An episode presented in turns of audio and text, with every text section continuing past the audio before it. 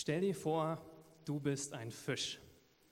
Ein Fisch im Wannsee und du schwimmst da so rum und du freust dich deines Lebens. Eigentlich geht es dir ganz gut. Auf einmal merkst du so, boah, ich bin echt hungrig. Ich brauche wirklich was zu essen. Schwimmst du rum mit deinen Fischfreunden, die du gefunden hast im Wannsee und freust dich schon richtig auf was zu essen, aber du findest nichts. Schaust dich so um und als du nach oben schaust, siehst du, irgendwas landet auf der Wasseroberfläche. Du denkst dir, ja, endlich die Fliege meines Lebens. Die Fliege meines Lebens. Ich habe darauf gewartet und du denkst noch kurz nach, ach, wer weiß, vielleicht ist es eine Falle, vielleicht ist es ja gar keine Fliege, aber die Gedanken hast du schnell beiseite geschoben, weil du hast ja wirklich Hunger. Du schwimmst geradewegs drauf zu, schnappst dir diese Fliege und zack. Auf einmal merkst du, dass die Fliege viel härter ist, als du dachtest und dass ein Haken sich in dein Maul bohrt zieht sich fest, du versuchst noch irgendwie loszukommen, irgendwie wegzuschwimmen, aber nein, auf einmal reißt es sich dich in die Höhe und du fliegst im hohen Bogen runter auf ein Boot. Du blinzelst und du siehst, wem du zum Opfer gefallen bist. Dem Angler. Wir befinden uns mitten in einer neuen Predigtreihe, beziehungsweise wir starten eine neue Predigtreihe zum Thema Weisheit. Und diese Predigtreihe haben wir Hashtag Weisheit genannt, weil wir dachten, das klingt einfach cool und dann kann man das auch gleich verlinken und auf Instagram stellen. Das heißt, jedes Mal, wenn ich irgendwas Cooles sage, könnt ihr einfach das, das schnell mitschreiben und gleich auf Instagram stellen mit Hashtag Weisheit. Ja, genau. Wenn ihr es nicht so cool findet, einfach nichts posten. Und heute reden wir über das Thema Weisheit in Versuchung. Und diese kurze Geschichte, von der ich dir gerade erzählt habe, das hat ganz viel damit zu tun, worüber ich heute mit euch sprechen möchte. Wie wir weise werden können in Versuchung, in Herausforderungen, wie wir erkennen können, die Strategien des Feindes in unserem Leben, die uns gefangen nehmen wollen und die Strategien Gottes, wie er uns freisetzen möchte, wie er uns standhaft machen möchte, mitten in Herausforderungen des Lebens. Aber zunächst möchte ich kurz darüber reden, was wir in dieser Predigtreihe machen. In dieser Predigtreihe reden wir über den Jakobusbrief und äh, wir gehen jede Woche durch ein Kapitel und werden unterschiedliche Schwerpunkte legen, wie wir Weisheit empfangen können. Es wird um weise Worte gehen, es wird darum gehen, wie wir weise Werke vollbringen können, wie wir weise Taten vollbringen und wir werden uns vieles anschauen, wie wir weise werden. Unser Merkvers für diese Predigtreihe kommt aus Jakobus 3, Vers 13. Und da steht, hält sich jemand für weise unter euch und verständig, dann soll er das zeigen, dass er das auch tatsächlich ist, indem er ein vorbildliches Leben führt und Dinge tut, die von Weisheit und Bescheidenheit zeugen. Jakobus fordert uns hier heraus, zu sagen, denkst du, du bist weise, denkst du, du bist verständig, dann zeig das durch deine Lebensführung. Zeig das in deinem Leben, dass du weise bist. Und ich habe mich gefragt, was bedeutet eigentlich Weisheit? Ich habe ein bisschen nachgeschaut und die Definition im Duden gefunden. Und da steht auf Lebenserfahrung, Reife oder Gelehrsamkeit und Distanz gegenüber den Dingen beruhende, einsichtsvolle Klugheit. Ich hoffe, das habt ihr mitgeschrieben. Hashtag Weisheit, Hashtag Duden. Beispiele vom Duden fand ich sehr interessant. Die haben gesagt, göttliche Weisheit, die Weisheit des Alters oder das Buch der Weisheit, die Weisheit Salomos. Ja? Also selbst im Duden erkennen sie an, dass in der Bibel selber ganz viel Weisheit steckt. Wer nicht weiß, was das Buch Salomos ist, der hat ein Buch voller Sprüche geschrieben, voller Sprüche von Weisheit, ähm, wo wir ganz viel fürs alltägliche Leben lernen können. Und ganz wichtig ist, dass wir erkennen, dass Weisheit nicht Wissen bedeutet. Ja, heutzutage haben wir so einen hohen Wert für Wissen. Gerade wenn wir uns die Universitäten anschauen, lernen wir ganz viel. Und Leute, die es geschafft haben, die Professoren sind, die ganz viel wissen, die haben einen hohen Stellenwert in unserer Gesellschaft. Und es ist wichtig, dass wir erkennen, dass Menschen sehr viel Wissen haben können, aber doch sehr dumme Entscheidungen treffen können in ihrem Leben und letztendlich nicht weise leben.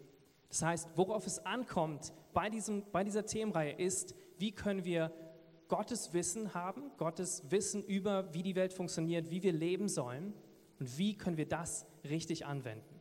Wie können wir weise leben?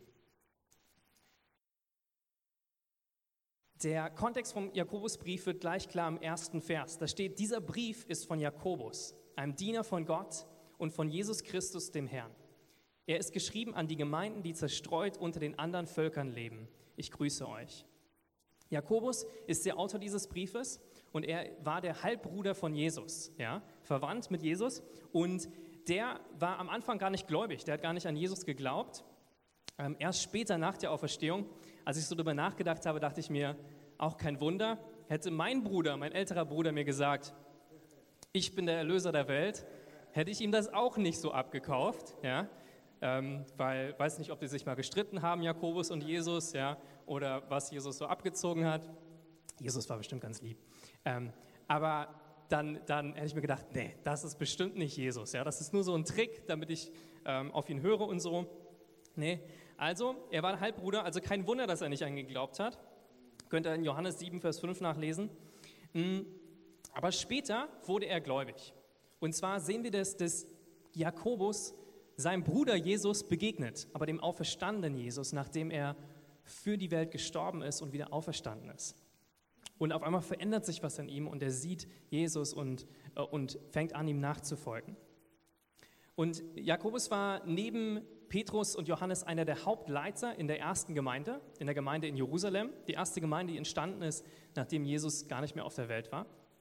Und später hat er diese Gemeinde auch übernommen. Er war der Hauptleiter in dieser Gemeinde, wie wir in der Apostelgeschichte lesen können. Jakobus hat dann später diesen Brief geschrieben. Also wir wissen, Jakobus, ihr euch vorstellen, der Hauptleiter der ersten Urgemeinde. Also hat viel Autorität, viele, viele Leute fragen ihn, er leitet diese Gemeinde und er schreibt dann diesen Brief zu offiziell, also in der Ursprache heißt es, zu den zwölf Stämmen, also den israelitischen Stämmen, den Leuten, die in der Diaspora leben, also in der Verstreuung, mitten im römischen Reich, damals in verschiedenen Orten und verschiedene Schwierigkeiten haben verschiedene Herausforderungen und Versuchungen, mit denen sie kämpfen. Und er versucht sie durch diesen Brief zu ermutigen und zu stärken, wie sie weise leben können. Wenn wir uns anschauen, wie Jakobus schreibt, ist er schon sehr direkt und klar. Ja, das wird sichtbar dadurch, dass er in insgesamt nur 108 Versen 54 Mal Imperative gebraucht. Das muss man erstmal schaffen. Also letztendlich 54 Mal in 108 Versen sagt er dir, du musst das machen, du musst das machen. Ja? Er sagt dann Sachen, Sachen wie, widersteht dem Teufel, naht euch Gott, redet nicht schlecht übereinander, all diese Themen. Ähm, und sagt sehr klar, was wir tun sollen, damit wir weise leben und ein gutes Leben haben können. Er schreibt auch sehr eloquent, also seine Sprache ist eine der besten Sprachen von all den Autoren im Neuen Testament. Und vielleicht ähm, hat er dabei einen Sekretär benutzt, was viele auch gemacht haben. Und er verwendet viele Metaphern in diesem Brief, was wir auch noch sehen werden. Gerade in diesem, diesem Thema, worum es heute gehen wird, dem Thema von Versuchung.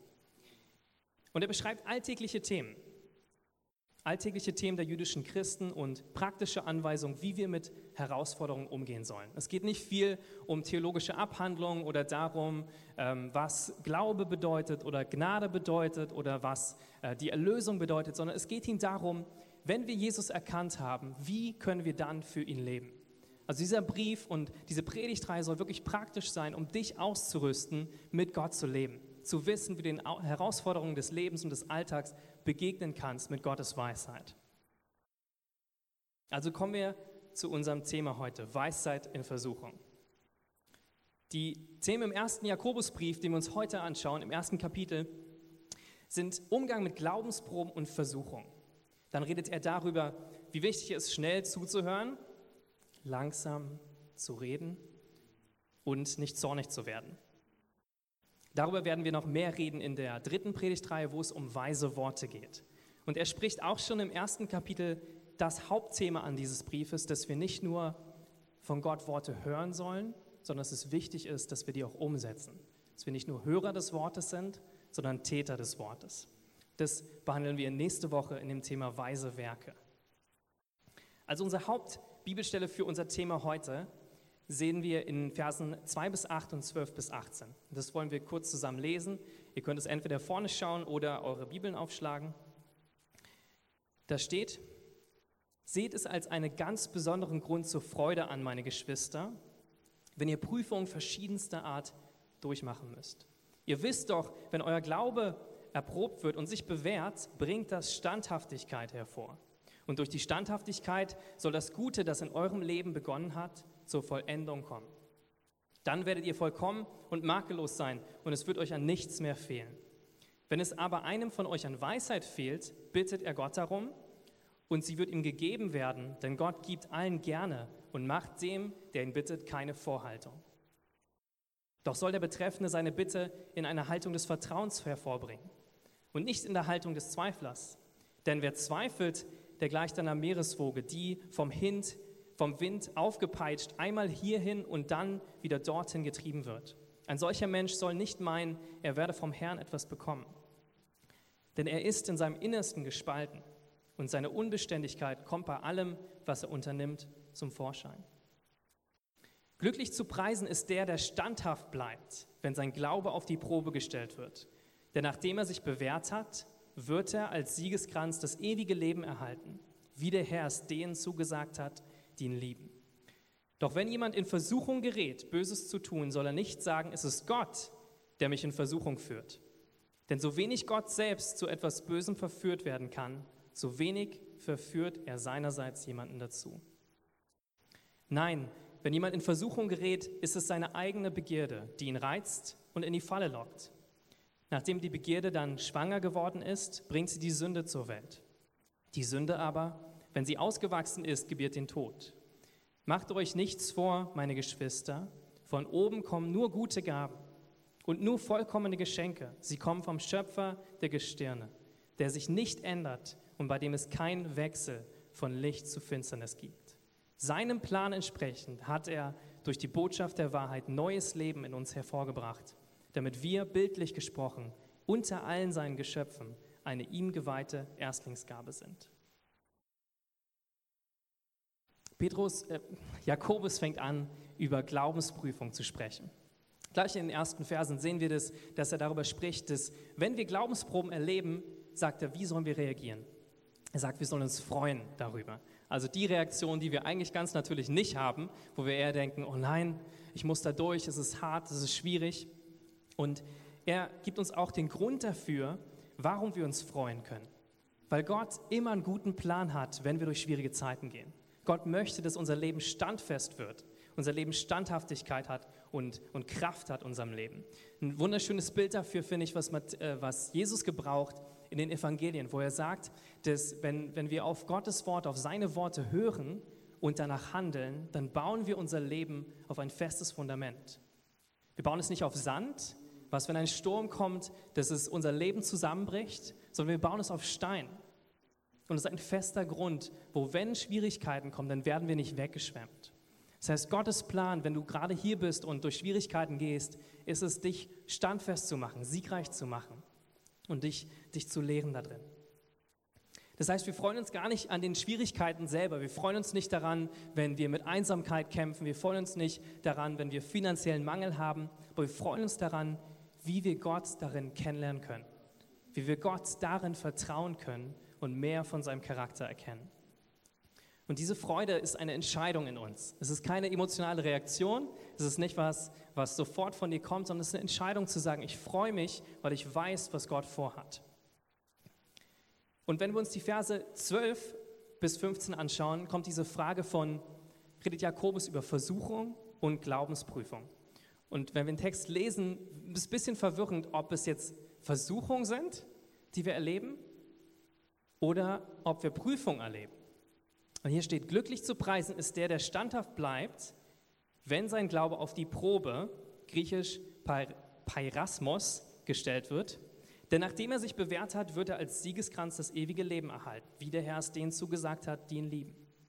Doch wenn jemand in Versuchung gerät, griechisch auch Parasmos oder Paraso in Versuchung geraten, Böses, Böses zu tun, soll er nicht sagen, es ist Gott, der mich versucht, denn so wenig Gott selbst zu etwas Bösem verführt werden kann, so wenig verführt er seinerseits jemanden zu, dazu. Nein, wenn jemand in Versuchung gerät, Pairazo, ist es seine eigene Begierde, die ihn reizt und in die Falle lockt. Nachdem die Begierde dann schwanger geworden ist, bringt sie die Sünde zur Welt. Die Sünde aber, wenn sie ausgewachsen ist, gebiert den Tod. Hier sehen wir eine dieser Metaphern, die Jakobus so geschickt verwendet von, ähm, von dieser Schwangerschaft. Ja? Von wie, wir, äh, wie jemand schwanger wird mit Versuchung und wenn die Sünde, diese Begierde ausgewachsen ist, wie sie Tod in unserem Leben bringt. Jetzt die Frage, aber dasselbe Wort wird hier gebraucht, einmal für Glaubensprobe, dass Gott uns auf, auf die Probe stellt, und gleichzeitig für Versuchung. Das heißt, eigentlich steht hier, Gott versucht uns nicht, aber im Vers 12 lesen wir, Gott versucht uns. Ja? Also Gott stellt uns auf die Probe. Also was, was ist es jetzt? Was, was, was meint dieser Text? Es ist interessant, wenn wir uns das anschauen, dann, das ist immer das gleiche Wort im gesamten Neuen Testament, im Griechischen. Ähm, und es heißt Versuchung oder Prüfung.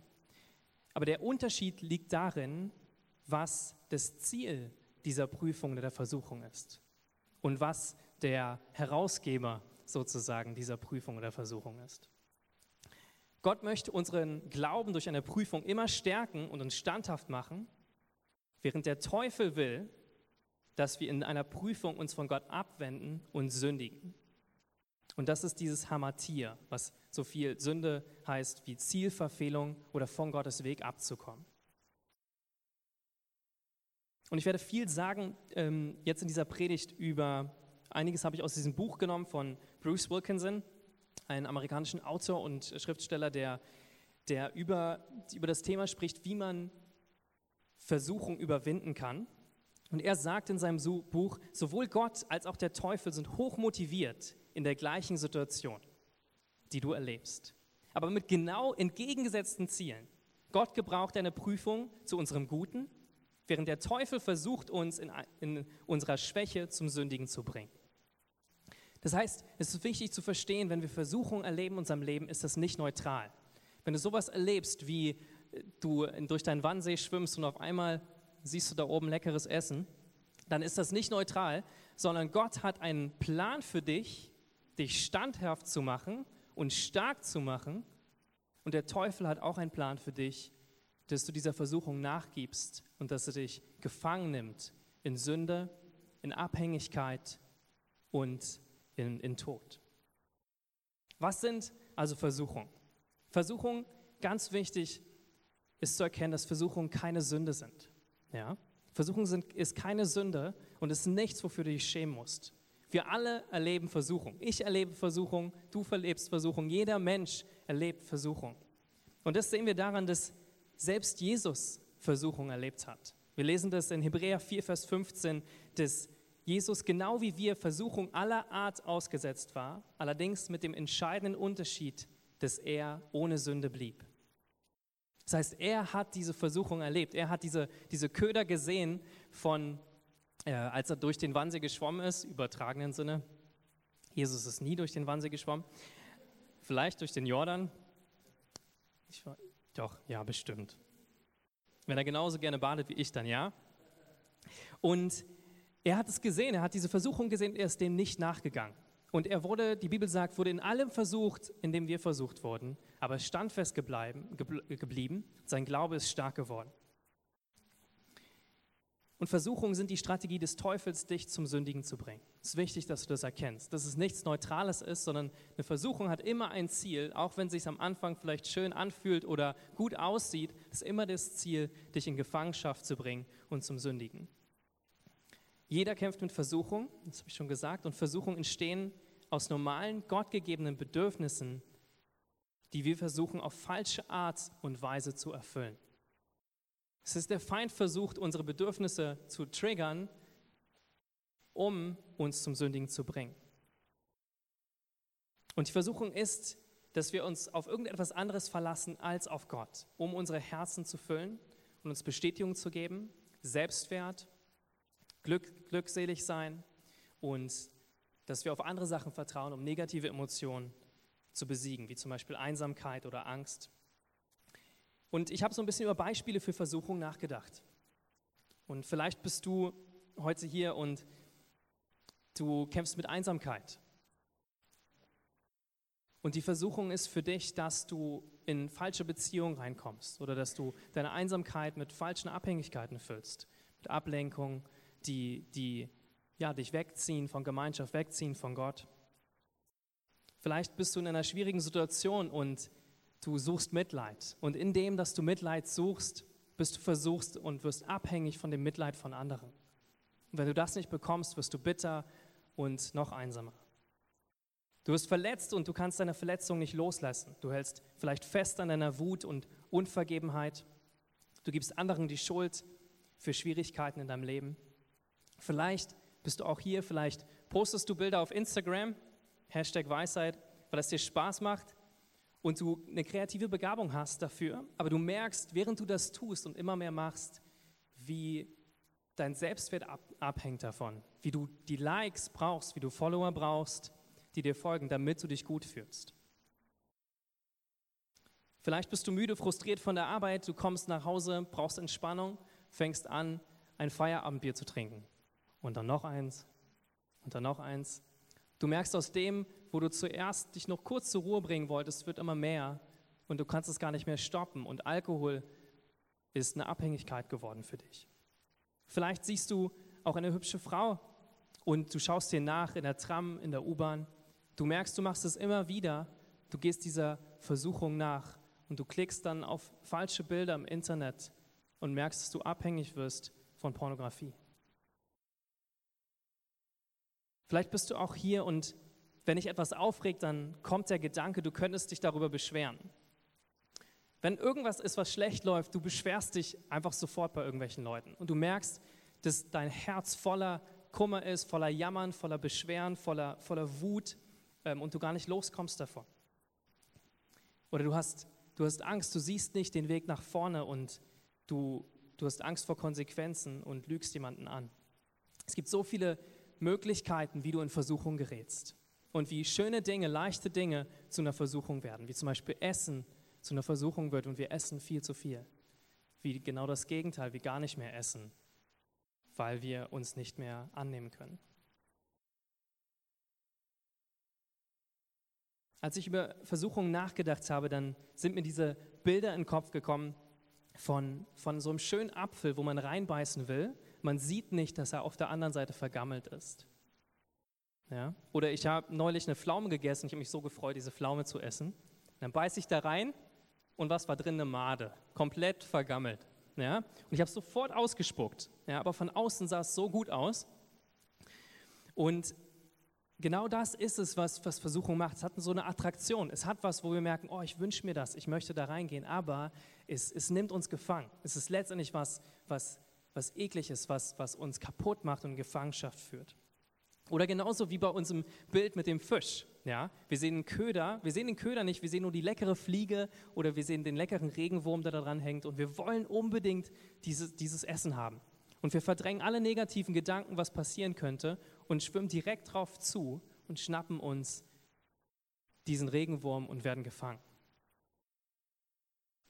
Ich persönlich, ich persönlich habe ja die größte Herausforderung in meinem Leben, ist nicht zu lang zu schlafen. Ja, also ich, ich kämpfe damit sehr. Ich habe immer den Wecker nicht auf Snooze zu drücken. Ich weiß nicht, ob es noch Leute unter euch gibt. Ja? Nein, okay, ich bin der Einzige. Danke. Ähm, das ist eine große Versuchung für mich, auf jeden Fall immer weiter zu drücken. Äh, es gibt auch eine Bibelstelle dazu in, in Sprüche, wo Gott mich mal sehr überführt hat. Sage ich jetzt nicht zu. Aber Spaß beiseite, ich habe ähm, einige Sachen, wo ich echt herausgefordert bin. Ich merke zum Beispiel in Konflikten, dass ich sehr leicht zu Sarkasmus tendiere. Ja? Dass ich merke, wenn ich wütend bin und frustriert und äh, dann, dann leicht verletzend werde durch meine Worte und sarkastisch werde. Und das ist überhaupt keine gute Angewohnheit. Und ich merke, wie in meinem Herzen Wut kommt oder Bitterkeit. Und es wie wichtig ist, dass ich das, das nicht tue, sondern vergebe und loslasse. Ich merke auch, wie, wie ich ganz leicht mit eigener Kraft an Probleme rangehen kann. Wie wenn ich merke, boah, ich habe so viel zu tun, dann, dann Augen zu und durch, dann arbeite ich durch, aber ich vergesse dabei, Gott zu fragen zu beten und zu sagen, Gott, hilf du mir, zeig du mir den Weg, sprich zu mir. Ich gehe zuerst zu meinen eigenen, ich gehe zuerst zu meinen eigenen Gedanken, was kann ich machen? Oder ich frage Berater, ja, ich frage Freunde, Berater, ihr anderen Pastoren, hey, was würdet ihr machen? Und dann zu sagen, nein, es ist wichtig, dass ich zu Gott gehe und nicht, nicht selber in meine eigenen Kraft gehe. Oder Sorgen zu, dass ich Sorgen zulasse um, über die Zukunft oder über wie die Dinge laufen werden. Das Zentrale, worüber ich mit euch reden möchte, ist die Strategie von jeder Versuchung. Und das sehen wir in den Versen 14 bis 15. Und wenn wir verstehen, wie der Feind uns versucht, zur Sünde zu bringen, dann können wir auch ganz leicht da rauskommen. Und das ist wirklich mein Gebet heute für euch, dass wenn ihr merkt, ihr seid in was gefangen oder ihr tendiert immer wieder zu denselben Sachen, dass ihr erkennt, wie der rauskommt.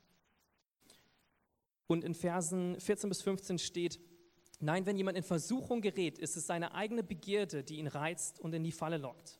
Nachdem die Begierde dann schwanger geworden ist, bringt sie die Sünde zur Welt. Die Sünde aber, wenn sie ausgewachsen ist, gebiert den Tod. Und Wilkinson beschreibt in seinem Buch sieben Phasen von Versuchung. Und die Versuchung beginnt, wenn du von der Versuchung weggelockt wirst. Ja, also wie bei dem Fisch, der, der Fisch im Wannsee, der nichts ahnt, den Tag genießt und dann oben auf der Wasseroberfläche die Fliege sieht. Es ist was, was von außen kommt und was dich ablenkt, ein Gedanke, der dich rausreißt mitten aus deinem Alltag oder mitten aus dem, wo du gerade drin stehst. Dein Fokus wird weggezogen von dem, was du eigentlich tust. Und dann greift es unsere ungestillten Bedürfnisse an. Das, was für uns im Herzen ist, unsere Begierden, unsere Bedürfnisse. Und die Bedeutung von Begierde, dieses Wort Epithema, bedeutet laut Elberfelder Studienbibel das aktive und persönliche Verlangen oder Begehren, welches von Leiden, Leidenschaft und dem kranken Zustand der Seele verursacht wird. Also Begierden, wo, wo unser, unsere Seele krank ist, wo wir merken, uns, uns fehlt was, uns fehlt ein, wir sind, haben Mangel an, an Selbstwert, an Annahme, an Anerkennung, an Bestätigung, an Freude vielleicht in unserem Leben. Und wir suchen das nicht, indem wir Gott begegnen, die ewige Quelle der Freude und der Liebe, sondern wir suchen das in einer Versuchung. Und das ist, wenn der Fisch im Wannsee darüber nachdenkt, dass er Hunger hat und sich freut auf sein leckeres Frühstück und darauf zulaufen will. Das dritte ist, die Begierde wird stärker und sie versucht uns zum Nachgeben zu bringen. Ja, das ist dann, wenn du in deinem Kopf schon nachdenkst, oh, soll ich das machen, soll ich da hinschwimmen oder soll ich das nicht machen? Und du argumentierst schon innerlich, oh, das sieht so schmackhaft aus und ich möchte das machen. Ja, oder Sorgen machen, sich beschweren, ist viel leichter, als nach der Lösung zu suchen. Ähm, und ist die natürliche Reaktion, die du vielleicht schon hast. Ähm, und du bist versucht nachzugeben. Dann passiert das, was Jakobus nennt, die Begierde wird schwanger. Und wir entscheiden uns dazu zu sündigen, Vers 15. In dieser Phase fällt die Entscheidung der Versuchung nachzugeben und sündigen zu wollen. Dann sagen wir, ich werde das tun. Ist mir egal. Ähm, ich, wenn ich jetzt lüge, dann bin ich besser dran, dann bin ich nicht bloßgestellt oder es ist mir nicht peinlich, ich mache das jetzt. Und der, das ist, wenn der Fisch sich entscheidet, sich die Fliege zu schnappen. Er verdrängt alle anderen negativen Gedanken und schwimmt darauf zu. Und in dieser Phase spüren wir wirklich so diesen Sog der Versuchung in unserem Kopf. Und da ist es eigentlich, das ist eigentlich schon zu spät. Deswegen ist wichtig, diese Phasen der Versuchung gleich am Anfang aufzuhören damit. Weil wir spüren schon, wie unsere Bedürfnisse ungestellt sind. Wir merken, wie wir da reingezogen werden. Wie wir merken, wie wir können kaum mehr widerstehen. Und es ist wichtig, dass wir das erkennen. Und die Begierde ist schwanger geworden und sie bringt die Sünde zur Welt. Dann wird Sünde zu einer Gewohnheit.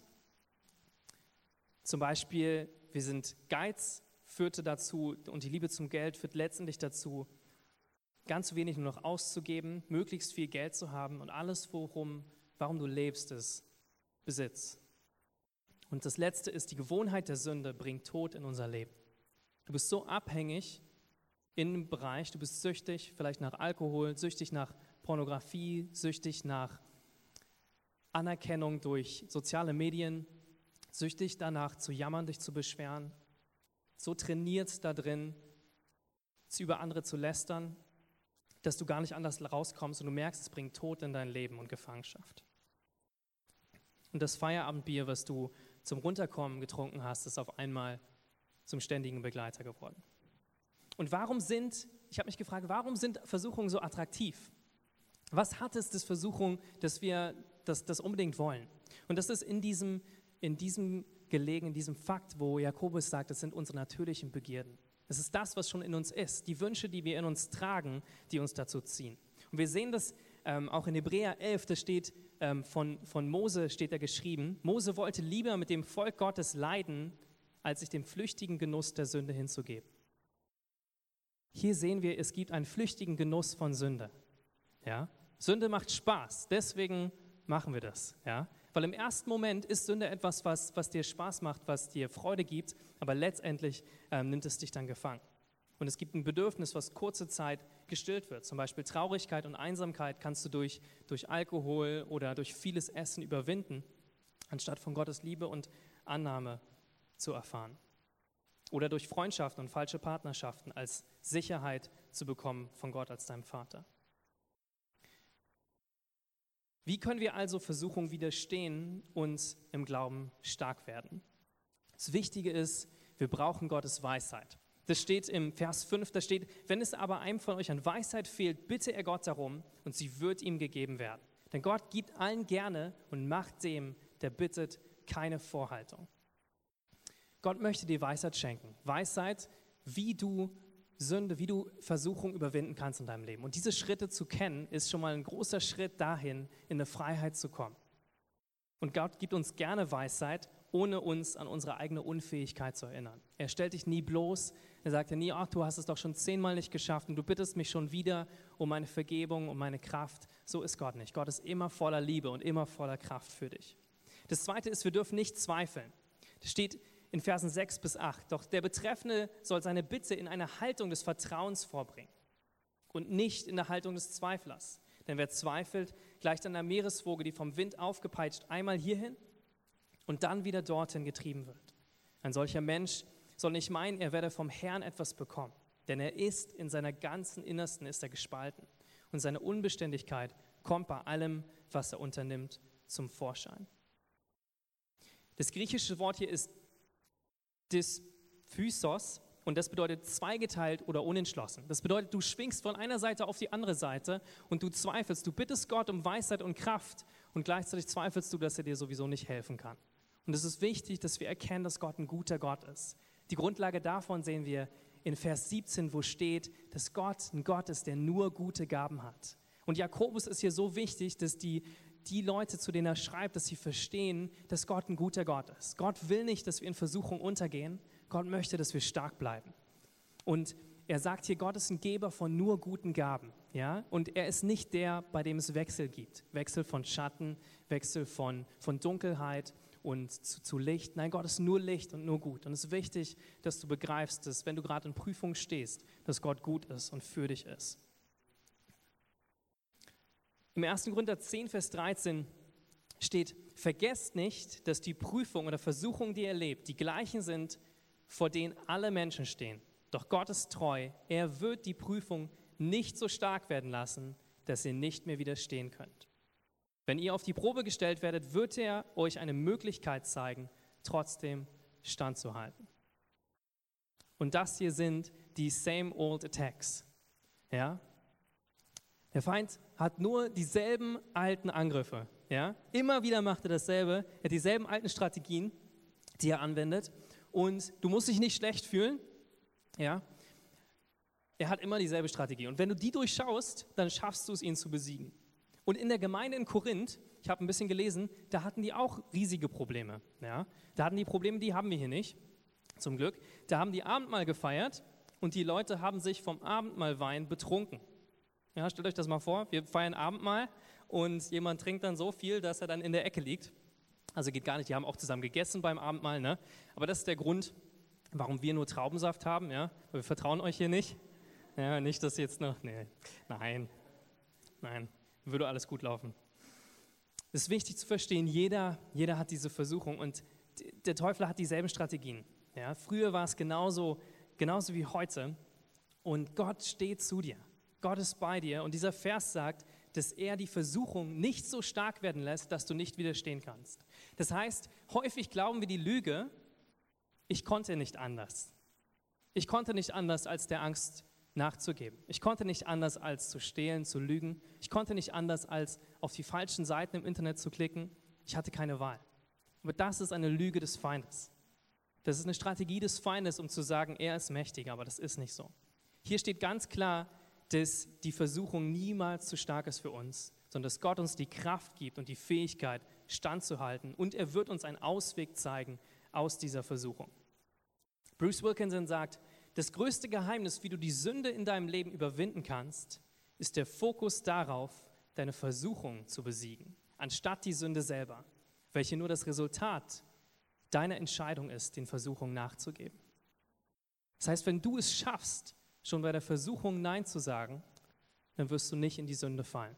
Wenn du schon erkennst, wo der Feind die Strategie hat, dich in Versuchung zu führen, du siehst den Wurm, du denkst, nein, ich wurde schon gefangen. Das ist eine Strategie des Teufels. Oder du denkst, nein, das ist ein vergammelter Apfel, eine vergammelte Pflaume, da gehe ich nicht hin. Dann wirst du Freiheit erleben und dich gar nicht auf diesen Kampf einlassen. Und deswegen will ich euch kurz diese sieben Schritte vorstellen auf der nächsten Folie, um deine Versuchung zu besiegen. Das erste ist, Gott zu bitten, dich vor Versuchung zu bewahren. Steht in Matthäus 26, 41, da, da steht, wacht und betet, damit ihr nicht in Versuchung geratet. Der Geist ist willig, aber die menschliche Natur ist schwach. Und das zweite ist, Jesus um Hilfe bitten, mitten in Versuchung. Wenn du Versuchung erlebst, bitte Jesus um Hilfe. Versuch nicht selber zu kämpfen, sondern bitte ihn, dir zu helfen. In Hebräer 2, Vers 8 steht, und weil er selbst, Jesus, gelitten hat und Versuchung ausgesetzt war, kann er denen helfen, die ebenfalls Versuchung ausgesetzt sind. Das dritte ist, die Bibel als deine Waffe zu benutzen. Suche Bibelstellen raus, womit du gegen deine Versuchung kämpfen kannst. Wo du weißt, ich kämpfe mit Angst, dann suchst du Bibelstellen raus, die über Frieden sprechen oder Liebe, die die voll, vollkommene Liebe, die die Angst austreibt. Und mit diesen Worten kannst du dann kämpfen, wie Jesus es auch getan hat. Das vierte ist, kenne dich selber. Kenne die Bereiche, in denen du versucht wirst und vermeide sie. Wenn du wirklich über nachdenkst darüber, wo du Versuchung erlebst, dann sind es meistens nur so drei bis fünf Bereiche. Nicht 50, nicht 60, nicht jeder wird in jedem Bereich versucht. Der eine ist versucht, ähm, sich vielleicht mehr Sorgen zu machen. Der andere ist versucht, ähm, Wutausbrüche zu bekommen und Streit anzufangen. Und der andere hat wieder eine ganz andere Versuchung. Das heißt, kenne die Bereiche, wo der Feind dich angreift und ähm, und leg dir eine Strategie zurecht, diese Sachen zu vermeiden. Wenn du weißt, was es ist, versuche diese Orte zu vermeiden, wo du versucht bist oder die Situation. Dann fünftens, widerstehe den Versuchungen gleich am Anfang. Das heißt, spucke den Köder aus, sobald du ihn im Maul hast. Wenn du merkst, es ist eine Versuchung, spucke das aus und geh gar nicht diesem Gedanken nach. Fang an zu beten, geh zu Gott und geh sofort zu ihm und hör nicht, lass nicht zu, dass diese Gedanken in dein, deinem Kopf kreisen. Ja? Weil dadurch wird es immer stärker. Die Begierde wird immer stärker in dir, dass du dem nachgibst. Die Sorgen werden stärker, die Angst wird stärker und du kannst irgendwann nicht mehr Nein sagen. Und Martin Luther hat gesagt, du kannst nicht verhindern, dass ein Vogelschwarm über deinen Kopf hinwegfliegt, aber du kannst verhindern, dass er in deinen Haaren nistet. Sechstens ist, realisiere die ungestillten Bedürfnisse die dich offen machen für Versuchung. Darunter liegt immer die ungestillten Bedürfnisse, dass du dich vielleicht nicht geliebt fühlst, angenommen, gesehen. Und wir entfliehen diesen negativen Emotionen durch Ablenkungen wie, wie Arbeit, wie Alkohol, Selbstmitleid, Essen. Und es ist wichtig, dass, dass wir erkennen, was sind diese ungestillten Bedürfnisse in mir? Warum tendiere ich dazu, mich zu füllen mit diesen falschen Ablenkungen, mit diesen falschen Sachen, die mir nicht gut tun. Und das siebte ist, triff eine Festlegung und schreib die auf, nicht zu sündigen, bevor die Versuchung kommt. Schreib das auf und das kann helfen, wenn du dir aufschreibst, ich werde das und das nicht tun. Nächstes Mal, wenn ich mit Sorge angegriffen bin und nicht weiß, wie es weitergeht, werde ich mich nicht beschweren. Werde ich danken, dass Gott einen Weg für mich hat. Und das aufzuschreiben und sobald du angegriffen wirst, versucht wirst, dir Sorgen zu machen und Gott anzuzweifeln, anzufangen zu beten. G. Campbell Morgan hat gesagt, ein britischer Bibellehrer, Heiligkeit ist nicht Freiheit von Versuchung. Es ist die Kraft, Versuchung zu überwinden.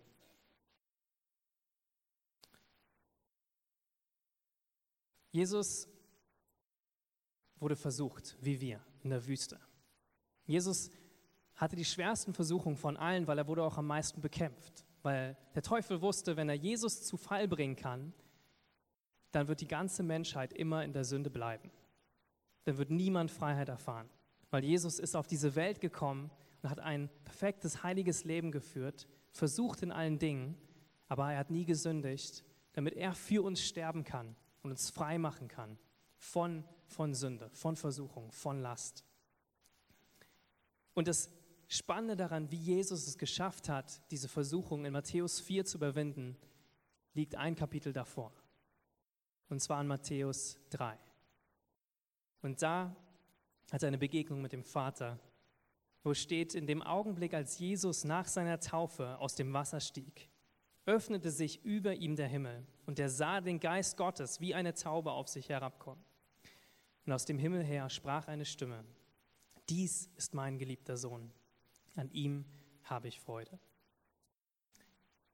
Jesus musste dem Teufel nicht beweisen in der Wüste, dass er der Sohn Gottes ist. Er wusste es schon, dass er der geliebte Sohn Gottes ist. Spannend, wenn du siehst, die Versuchung war immer, wenn du der Sohn Gottes bist, dann beweise das. Dann kannst du doch Brot, ähm, kannst du doch Steine zu Brot machen. Und der Teufel hat ihn genau da angegriffen, aber seine Bedürfnisse waren gestillt. Er wusste, wer er war. Er war geliebt in Gott als seinem Vater. Er wusste, dass seine Identität in ihm ist. Und er hatte die Kraft des Heiligen Geistes, um zu widerstehen. Und genau dasselbe steht dir heute auch zur Verfügung. Genau dasselbe möchte Gott dir schenken. Den Heiligen Geist, die Kraft Gottes, um Versuchung zu widerstehen. Vielleicht bist du auch hier und du hast, du hast keine Beziehung zu Jesus. Für dich ist das ganz neu und ähm, für dich ist die ganze Rede vom Teufel, der uns versucht, es ist was ganz Seltsames, aber du kennst das, dass du Begierden hast, denen du nachgehst, Süchte, von denen du nicht frei wirst. Der möchte dich einladen, dich einzulassen auf diesen Jesus, der dich frei machen kann. Einzulassen auf diesen Jesus, der gesagt hat, dass er der Weg ist und die Wahrheit und das, das Leben, wonach du dich sehnst. Vielleicht bist du hier wie dieser Fisch im Wannsee, von dem ich am Anfang gesprochen habe. Und du bist auf diesen Trick vom Angler reingefallen. Nicht nur einmal, nicht nur zweimal, sondern schon viele Male. Und du bist gefangen. Du liegst da in dem Boot. Du fragst dich, wie du frei werden kannst. Dann, dann möchte ich ermutigen, dass du nach dem Gottesdienst nach vorne kommst zum Gebet, dass wir beten können, dass du neue Freiheit empfängst. Zunächst möchte ich beten für die Leute, wenn du hier bist und du, du kennst Jesus noch nicht und du möchtest diesen Jesus kennen, der dich frei machen kann von Versuchung, von, von Süchten von Abhängigkeit, vom Leben in Gefangenschaft, dann, dann bete doch mit mir, dass du diesen Jesus einlädst, dass du ihn kennenlernen möchtest, dass du ihm sagst, dass du ihm vergibst, äh, ihm um Vergebung bittest, dass du bisher ohne ihn gelebt hast und dass du dir wünschst, mit ihm zu leben. Also lass uns das jetzt tun. Jesus, ich danke dir, dass du ein guter Gott bist. Danke, Jesus, dass du alle Versuchungen für mich überwunden hast, damit ich frei sein kann. Und ich komme heute zu dir und ich bekenne dir alle meine Schuld, alle Fehler, die ich begangen habe. Und ich bete, dass du mir vergibst, dass du mir die Schuld nimmst und dass du mich in eine Beziehung hineinführst mit dir, Jesus. Ich mache dich jetzt zu, zu meinem Herrn und meinem Retter. Und ich sage dir, ich möchte dir nachfolgen, nicht mehr meinen eigenen Begierden, meinen eigenen menschlichen Wünschen, sondern dir, Jesus. Ich danke dir dafür, dass du mich komplett neu machst, dass du mich ganz machst und dass ich jetzt dein Kind bin und dass ich auf dieser Reise immer mehr von deiner Liebe verstehen darf.